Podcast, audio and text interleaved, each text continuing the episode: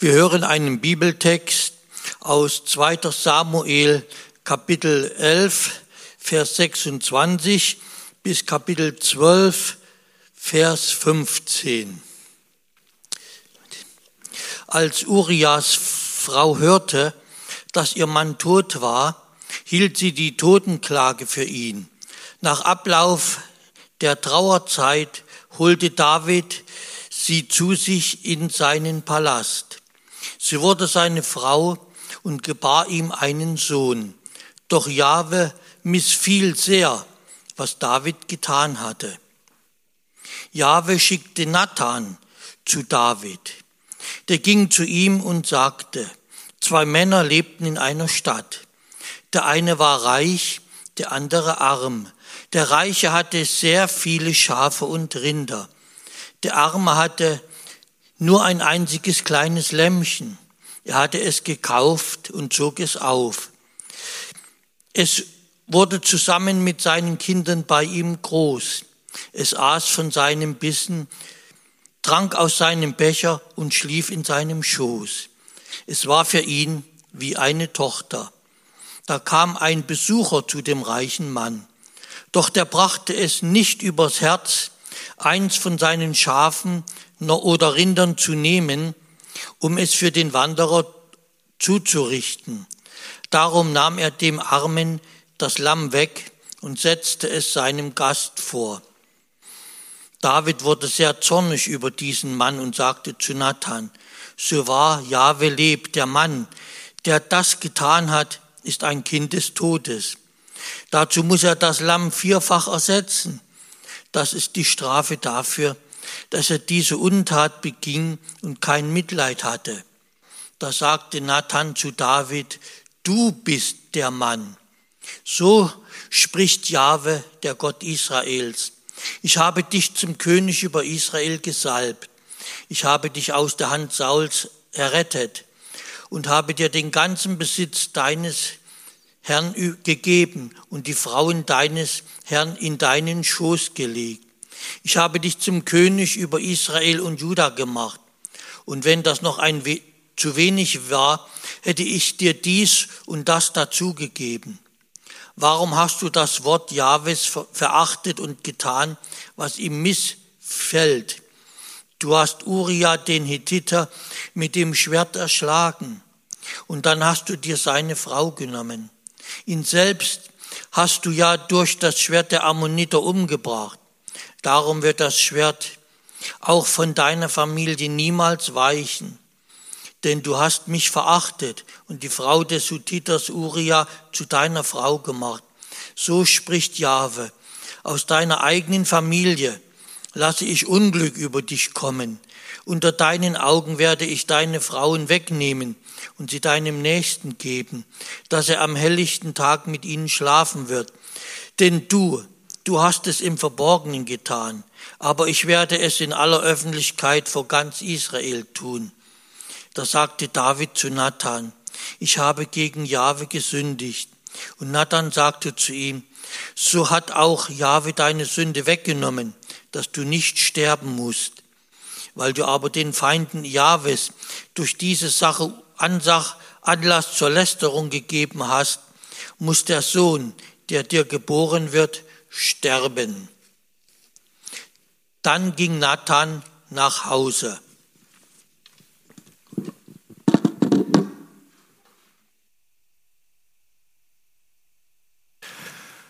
Eine ganz bekannte und eindrückliche Geschichte, eine der klassischen Bußpredigten haben wir eben gehört, kennen wir wahrscheinlich schon von klein auf.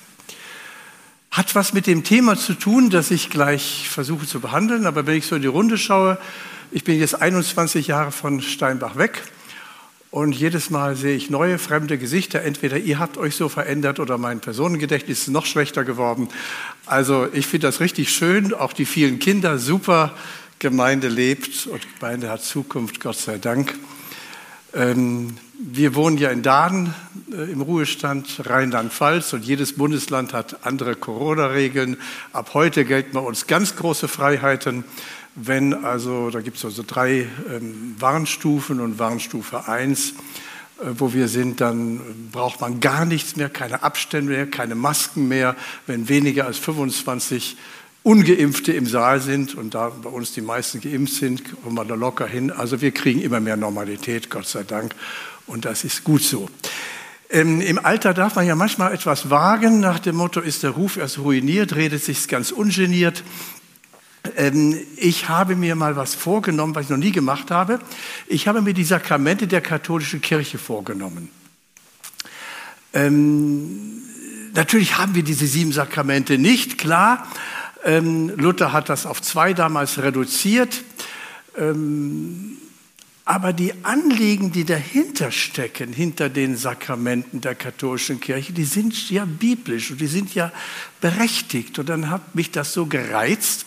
Und äh, ich äh, zeige euch jetzt mal meine neueste ähm, Ausarbeitung.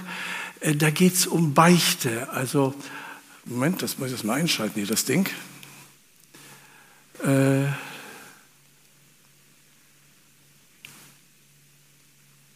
tut immer noch nichts. Ich hab's doch auf On, jawohl. Jetzt, jetzt tut sich was. Und jetzt tut sich wieder nichts. Jetzt sollte mich ein Kreis da kommen.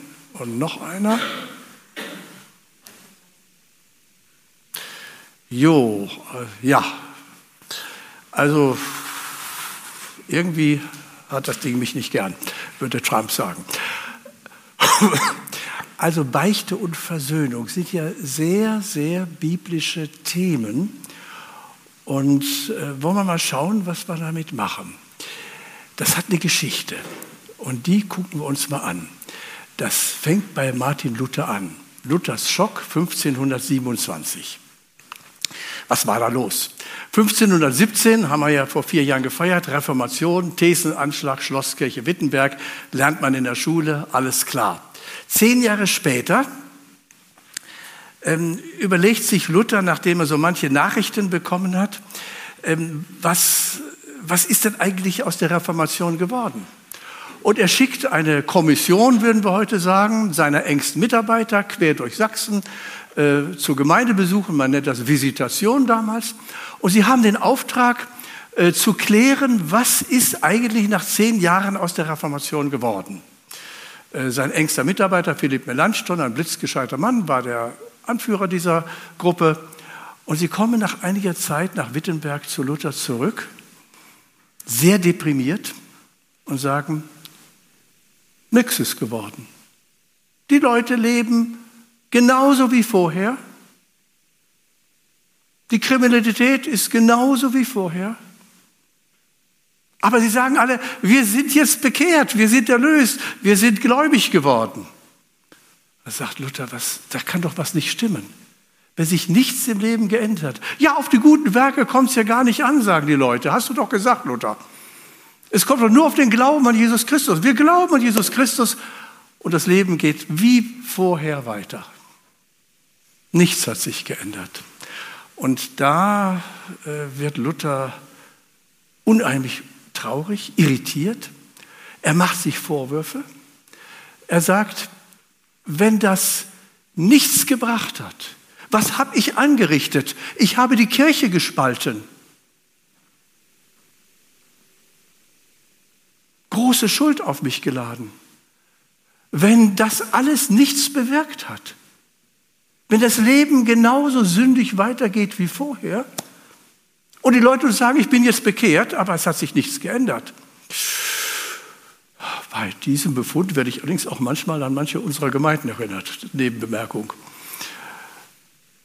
Und dann beginnt er.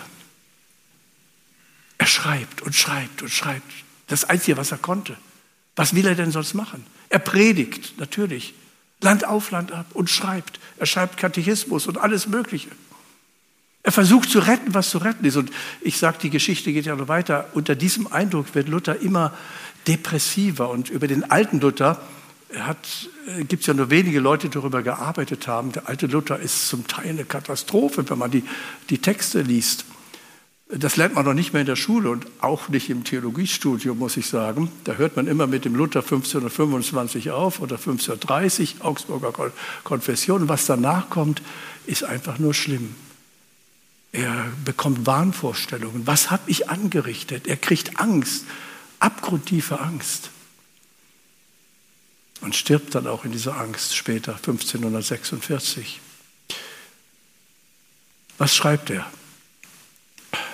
Zum Beispiel 1529 am Ende des großen Katechismus, da schreibt er eine kurze Vermahnung zur Beichte, also zum Anerkenntnis von Schuld.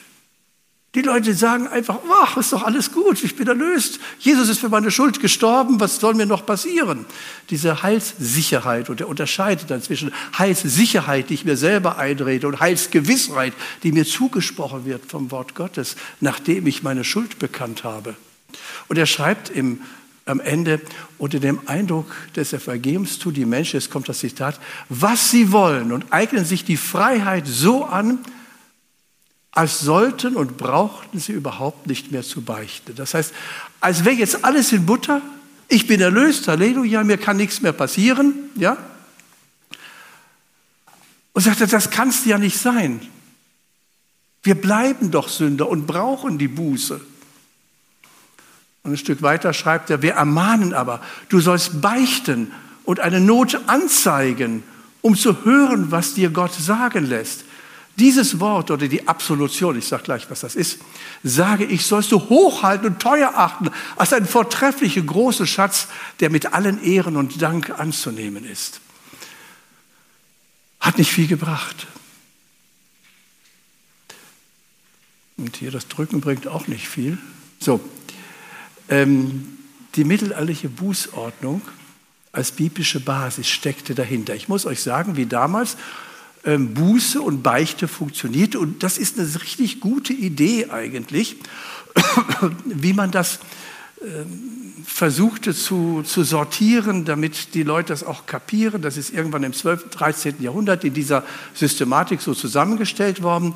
Das heißt, wenn ich schuldig geworden bin, wenn wir aneinander schuldig geworden sind, und das ist ganz normal unter Menschen und auch unter Christen, dann steht als erstes, die haben im Latein geschwätzt, Contritio Cordis, das mussten wir das früher lernen in Marburg, wörtlich Zerknirschung des Herzens.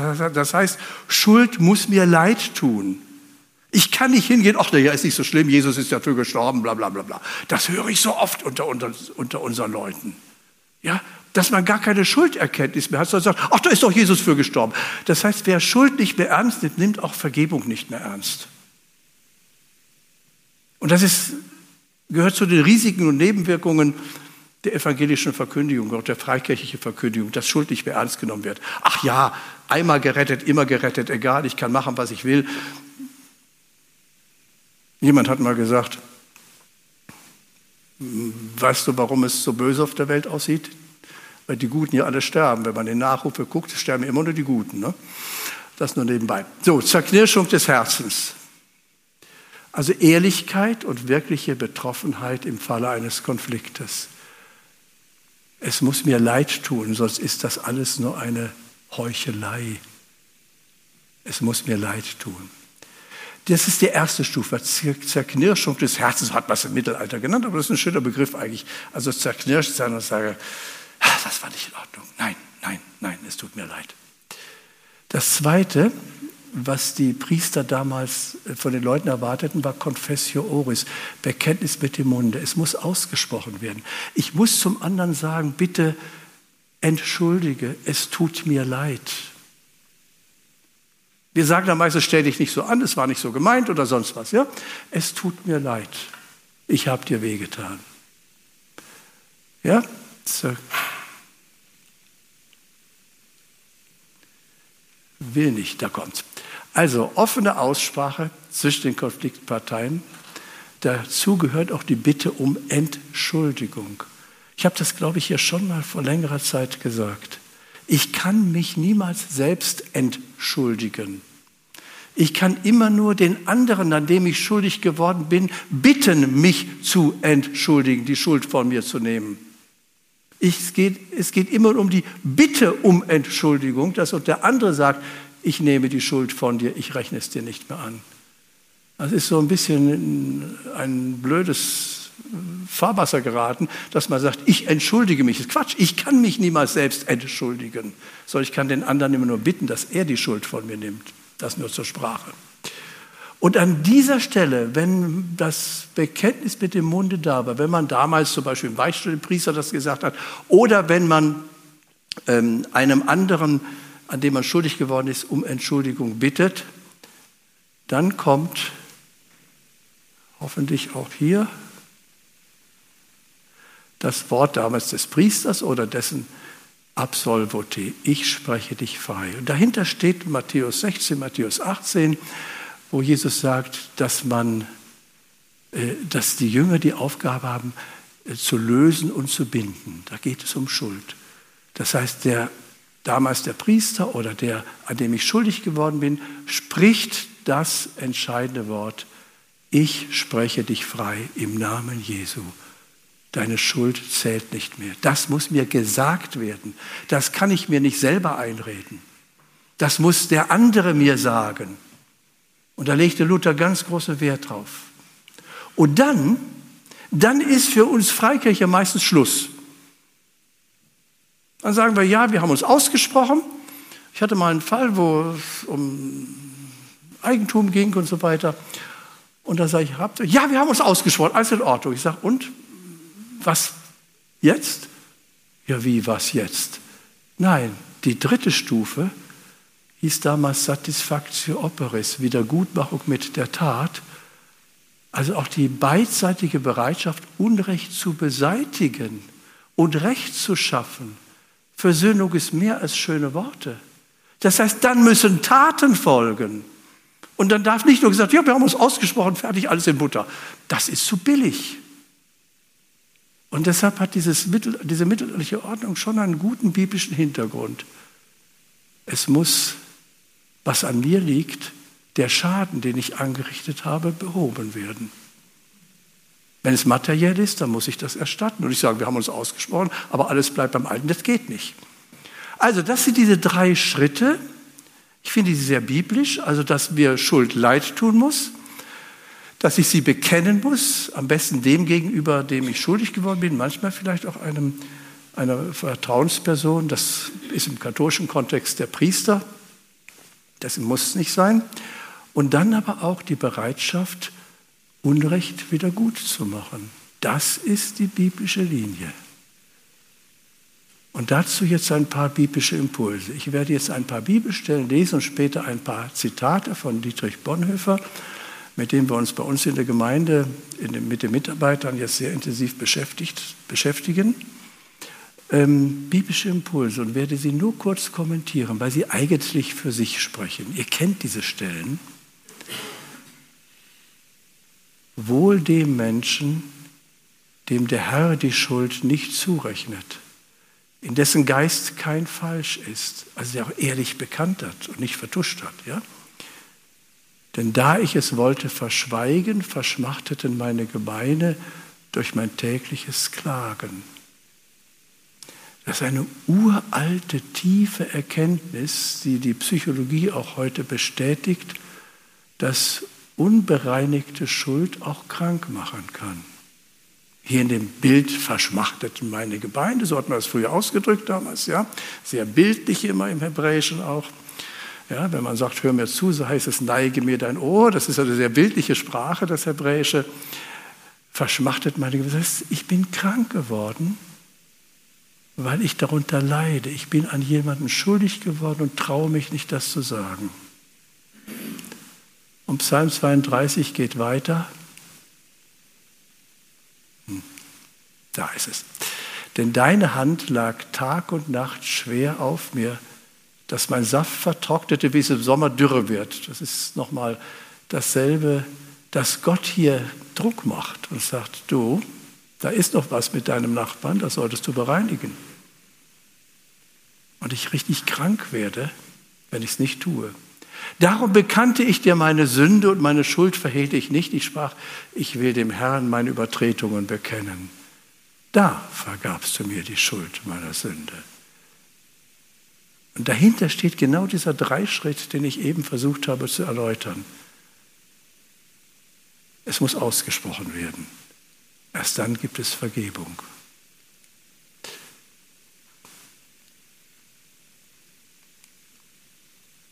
Erst Johannes 1, Vers 9 kennen wir.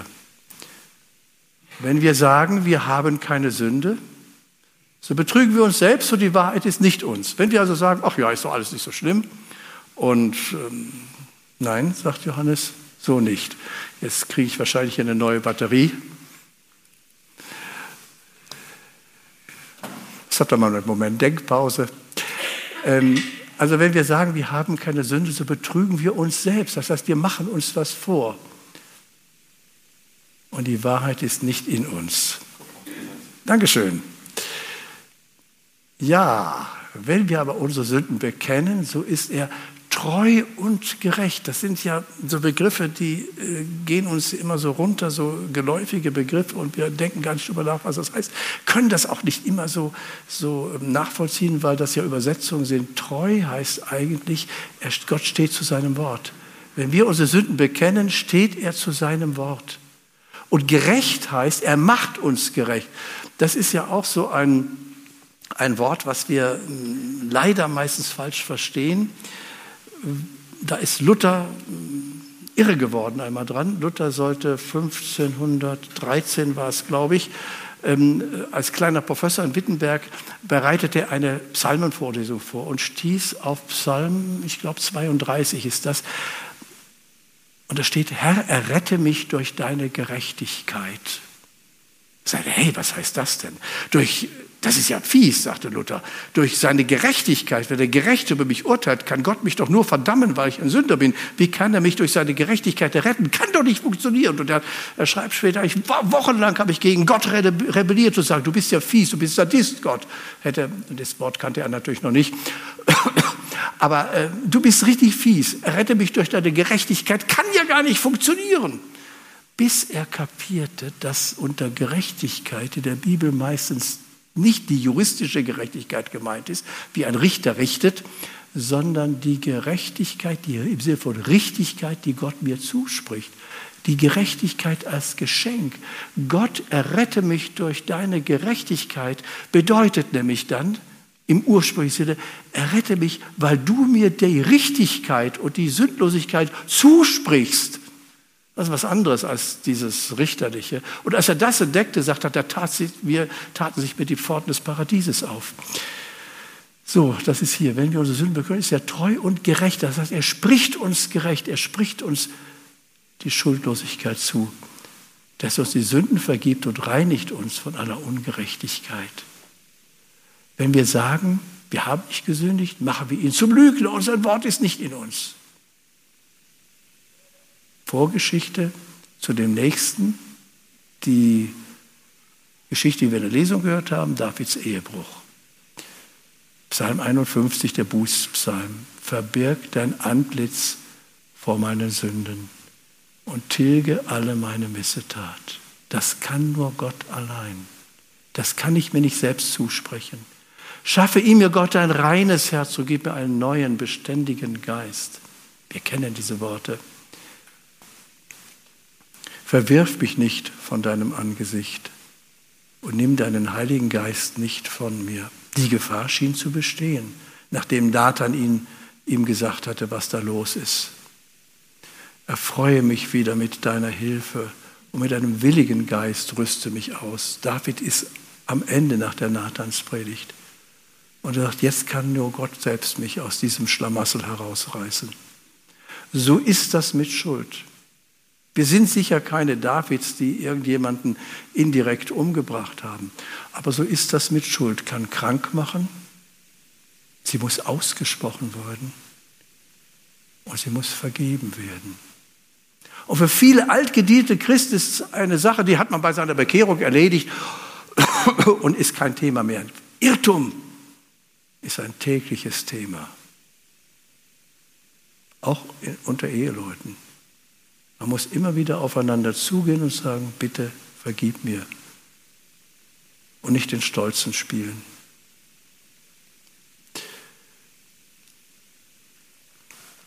Na, jetzt wisst ihr aber schon wieder nicht.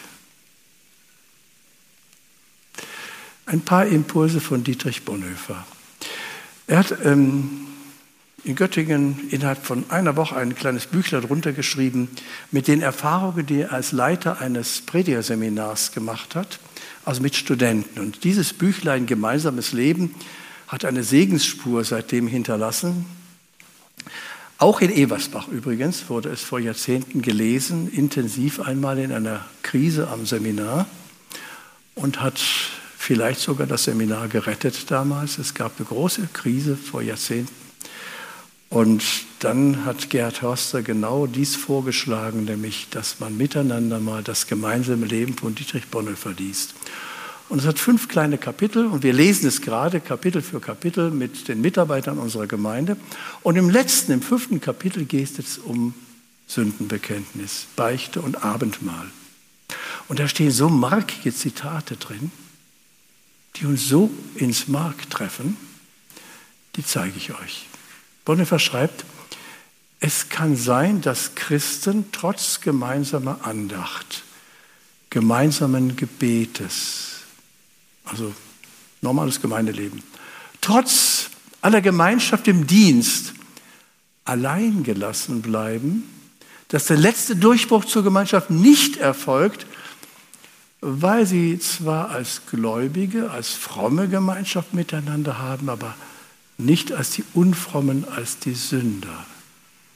Damit sagt er, wenn wir hier in diesen Raum kommen, ins Gemeindehaus, in unseren Hauskreisen, äh, wir begegnen uns als die Frommen. In, den, in vielen Hauskreisen äh, sagt man sich gegenseitig Richtigkeiten, aber lässt sich nicht hinter die Fassade gucken, wie es einem wirklich geht und was man wirklich denkt.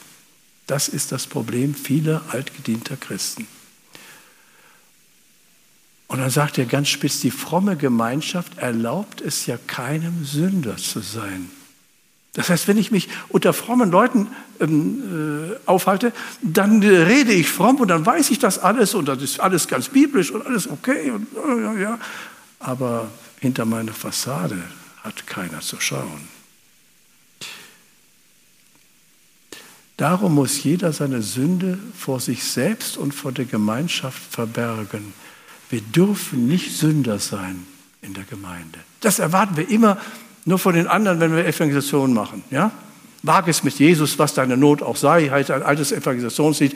Aber das würde ich manchmal sagen, Mensch, Leute, macht das doch einmal in der Gemeinde und nicht nur den anderen zusingen. Unausdenkbar das Entsetzen vieler Christen, wenn auf einmal ein wirklicher Sünder oder die Frommen geraten wäre. Darum bleiben wir mit unserer Sünde allein in der Lüge und der Heuchelei, denn wir sind nun einmal Sünder. Das ist ein so wichtiges, markantes Zitat, wie ich es selten gelesen habe. Typisch Dietrich Bonhoeffer, nimmt kein Blatt von dem Mund. Sagt, so ist das in christlichen Gemeinschaften oft. Wir begegnen uns als die Frommen, aber nie mit unserer Schuld. In der Beichte, sagt er dann, geschieht der Durchbruch zur Gemeinschaft. Wir kommen wieder näher, wenn wir einander Schuld bekennen. Die Sünde will mit den Menschen allein sein. Das kann mitten in der frommen Gemeinschaft geschehen. In der Beichte bricht das Licht des Evangeliums in die Finsternis und Verschlossenheit des Herzens hinein. Da kommen wir uns wieder näher, wenn wir einander unsere Schuld auch bekennen. In der Beichte geschieht der Durchbruch zum Kreuz. Die Wurzel aller Sünden ist der Hochmut. Ich will für mich sein. Ich habe mein Recht auf mich selbst, um mein Leben und auf meinen Tod. In der Beichte, die Beichte vor dem Bruder oder der Schwester ist aber auch tiefste Demütigung. Sie tut weh. Sie macht gering.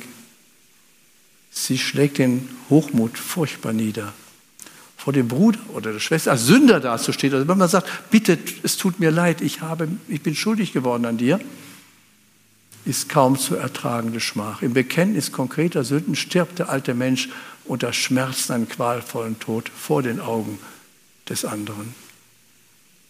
Sehr, sehr deutlich ausgedrückt. In der Beichte geschieht der Durchbruch zum neuen Leben, wo Sünde gehasst, bekannt und vergeben ist. Dort ist der letzte Bruch mit der Vergangenheit vollzogen. Das Alte ist vergangen. Was in der Taufe an uns geschah, wird uns in der Beichte neu geschenkt. Die Beichte ist die Erneuerung der Tauffreude. Das ist ein interessanter Satz.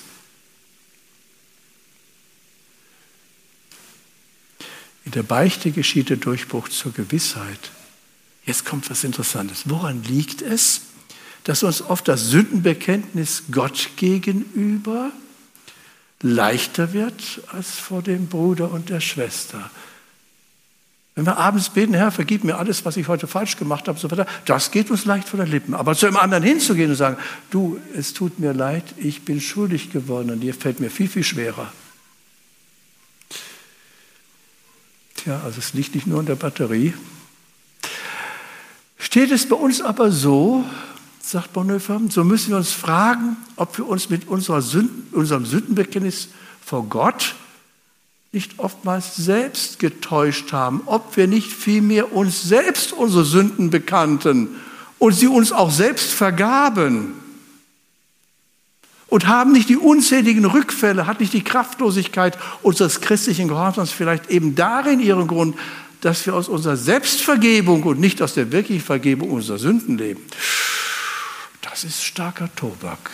Also Bonhoeffer sagt, kann es nicht sein, wenn wir nur abends im Bett sagen, Herr, vergib mir, was wir heute alles falsch gemacht haben, was uns so leicht von Lippen gibt, und dann beruhigt einschlafen, dass wir uns im Grunde nur selbst vergeben haben, weil eine wirkliche Vergebung, denkt an die drei Schritte vorhin, Bekenntnis mit dem Mund, auch dem gegenüber, dem ich schuldig geworden bin, fehlten. Dann reden wir uns Vergebung ein, ohne sie empfangen zu haben. Der Bruder oder die Schwester, also das Gegenüber, die Person, an der ich schuldig geworden bin, zerreißt den Kreis der Selbsttäuschung. Es ist Gnade, dass wir dem Bruder unsere Sünden bekennen dürfen. Es ist Verschonung vor den Schrecken des letzten Gerichtes. Unter der Gewissheit der göttlichen Vergebung, um der Gewissheit der göttlichen Vergebung willen, ist uns die brüderliche Beichte von Gott geschenkt. Um eben dieser Gewissheit willen, aber geht es in der Beichte um das Bekenntnis konkreter Sünden. Also da und da bin ich schuldig geworden an dir. Mit allgemeinen Sündenbekenntnissen pflegen sich die Menschen selbst zu rechtfertigen. Nochmal. Abends zu sagen, Herr, dank, äh, Herr, ich danke dir, dass du für alle meine Schuld gestorben bist, auch an diesem Tage. Damit rechtfertigen wir uns nur selber, sagt er. Beruhigen uns nur selber. Ich muss zum Bruder und der Schwester hingehen und zu dem Menschen, an dem ich schuldig geworden bin. Es muss die Aussprache geben. Vor dem Psychologen darf ich nur krank sein, vor dem christlichen Bruder darf ich Sünder sein. Schöner Satz, ja? Wenn einer, kommt die Einschränkung, und das geht so ein bisschen auch in die katholische Richtung, wenn einer für alle die Beichte hört, das heißt, wenn das nur noch der Pastor ist oder der Priester oder der Seelsorger, wie man den auch nennt, entsteht daraus der unheilige Missbrauch zur Ausübung geistlicher Gewaltherrschaft über die Seele. Das heißt, wenn alle nur zu einem hingehen, auch in der Gemeinde, und das ist so der Seelsorger der Gemeinde, das birgt immer die Gefahr, dass der Macht hat über die Menschen, weil er einfach alles weiß über die Menschen. Und das darf nicht sein, sagt er. Hier ist die Einschränkung. Jakobus, und damit schließe ich. Macht jemand von euch Schweres durch, dann bete er. Erlebt jemand eine Zeit der Ermutigung, dann singe er Loblieder. Also das heißt, seid echt. Jakobus 5. Ist jemand von euch krank, dann bitte er die Ältesten der Gemeinde zu sich, damit sie für ihn beten und ihn im Namen des Herrn mit Öl salben. Auch ein, ein Brauch, der in unseren Gemeinden ein bisschen in Vergessenheit geraten ist. Nicht überall, aber in manchen Gemeinden. Dass ihr Gebet im Glauben gesprochen wird, dem Kranken Rettung bringen. Der wird ihn auferwecken oder aufrichten. Das kann man jetzt sehr unterschiedlich übersetzen. Und jetzt kommt was. Und wenn er Sünden begangen hat, wird ihm vergeben werden. Darum, das ist der Satz, bekennet einander eure Sünden und betet füreinander, damit ihr geheilt werdet. Mit diesem Rat des Jakobus schließe ich. Da stellt er noch einmal diese Verbindung her, die wir einmal im Psalm, was war das, 32 oder wo, ganz am Anfang hatten. Da ich wollte verschweigen, verschmachteten meine Gebeine. Das heißt, es gibt einen Zusammenhang zwischen krank sein und unausgesprochener Schuld. Es kann einen solchen Zusammenhang geben, will ich mal vorsichtig sagen. Darum bekennet einander eure Sünden und betet füreinander, damit ihr geheilt werdet. Das heißt, nicht nur der Kranke soll seine Sünden bekennen, wenn die Ältesten kommen, streng genommen, sondern auch die Ältesten sind Sünder und brauchen die Vergebung. Und die Pastoren genauso. Auch das sind Menschen, die sich gegenseitig Schuld bekennen sollten, von ihrem Turm einmal runterkommen sollten. Und bei manchen, ich weiß das auch Kollegen und bei Ältesten ist das eine ganz große Sperre nach dem Motto, was wird die Gemeinde sagen, wenn ich mal Schuld bekenne? Ich bin doch das Vorbild, muss doch das Vorbild der Gemeinde sein, ich darf doch keine Schuld bekennen. Doch, ich muss. Dort, wo wir einander schuldig werden, muss das so sein. Bekennet gegenseitig eure Sünden und betet füreinander, damit ihr heil werdet. Das sagt uns Jakobus. So, das war jetzt ein ganz großer Bogen über David und Nathan, Psalmen, Bonhoeffer. Aber wir haben es begriffen. Vergebung ist nicht ein Sandkastenspielchen der Frommen. Und Buße und Umkehr ist nicht nur ein Thema für Evangelisationen, sondern es ist ein Dauerthema für lebendige Gemeinde. Nur so bleibt Gemeinde lebendig, vertrauensvoll, liebevoll, indem wir aufeinander zugehen und auch gegenseitig um Vergebung bitten. Dass Schuld passiert, ist ganz normal unter Menschen. Das ist gar nicht mal das, große, das größte Problem. So das größte Problem ist, wenn sie nicht bereinigt wird. Ihr habt es in der Hand. Gott hat uns wunderbare Mittel gegeben. Gehen wir darauf zu. Gott sei Dank. Amen.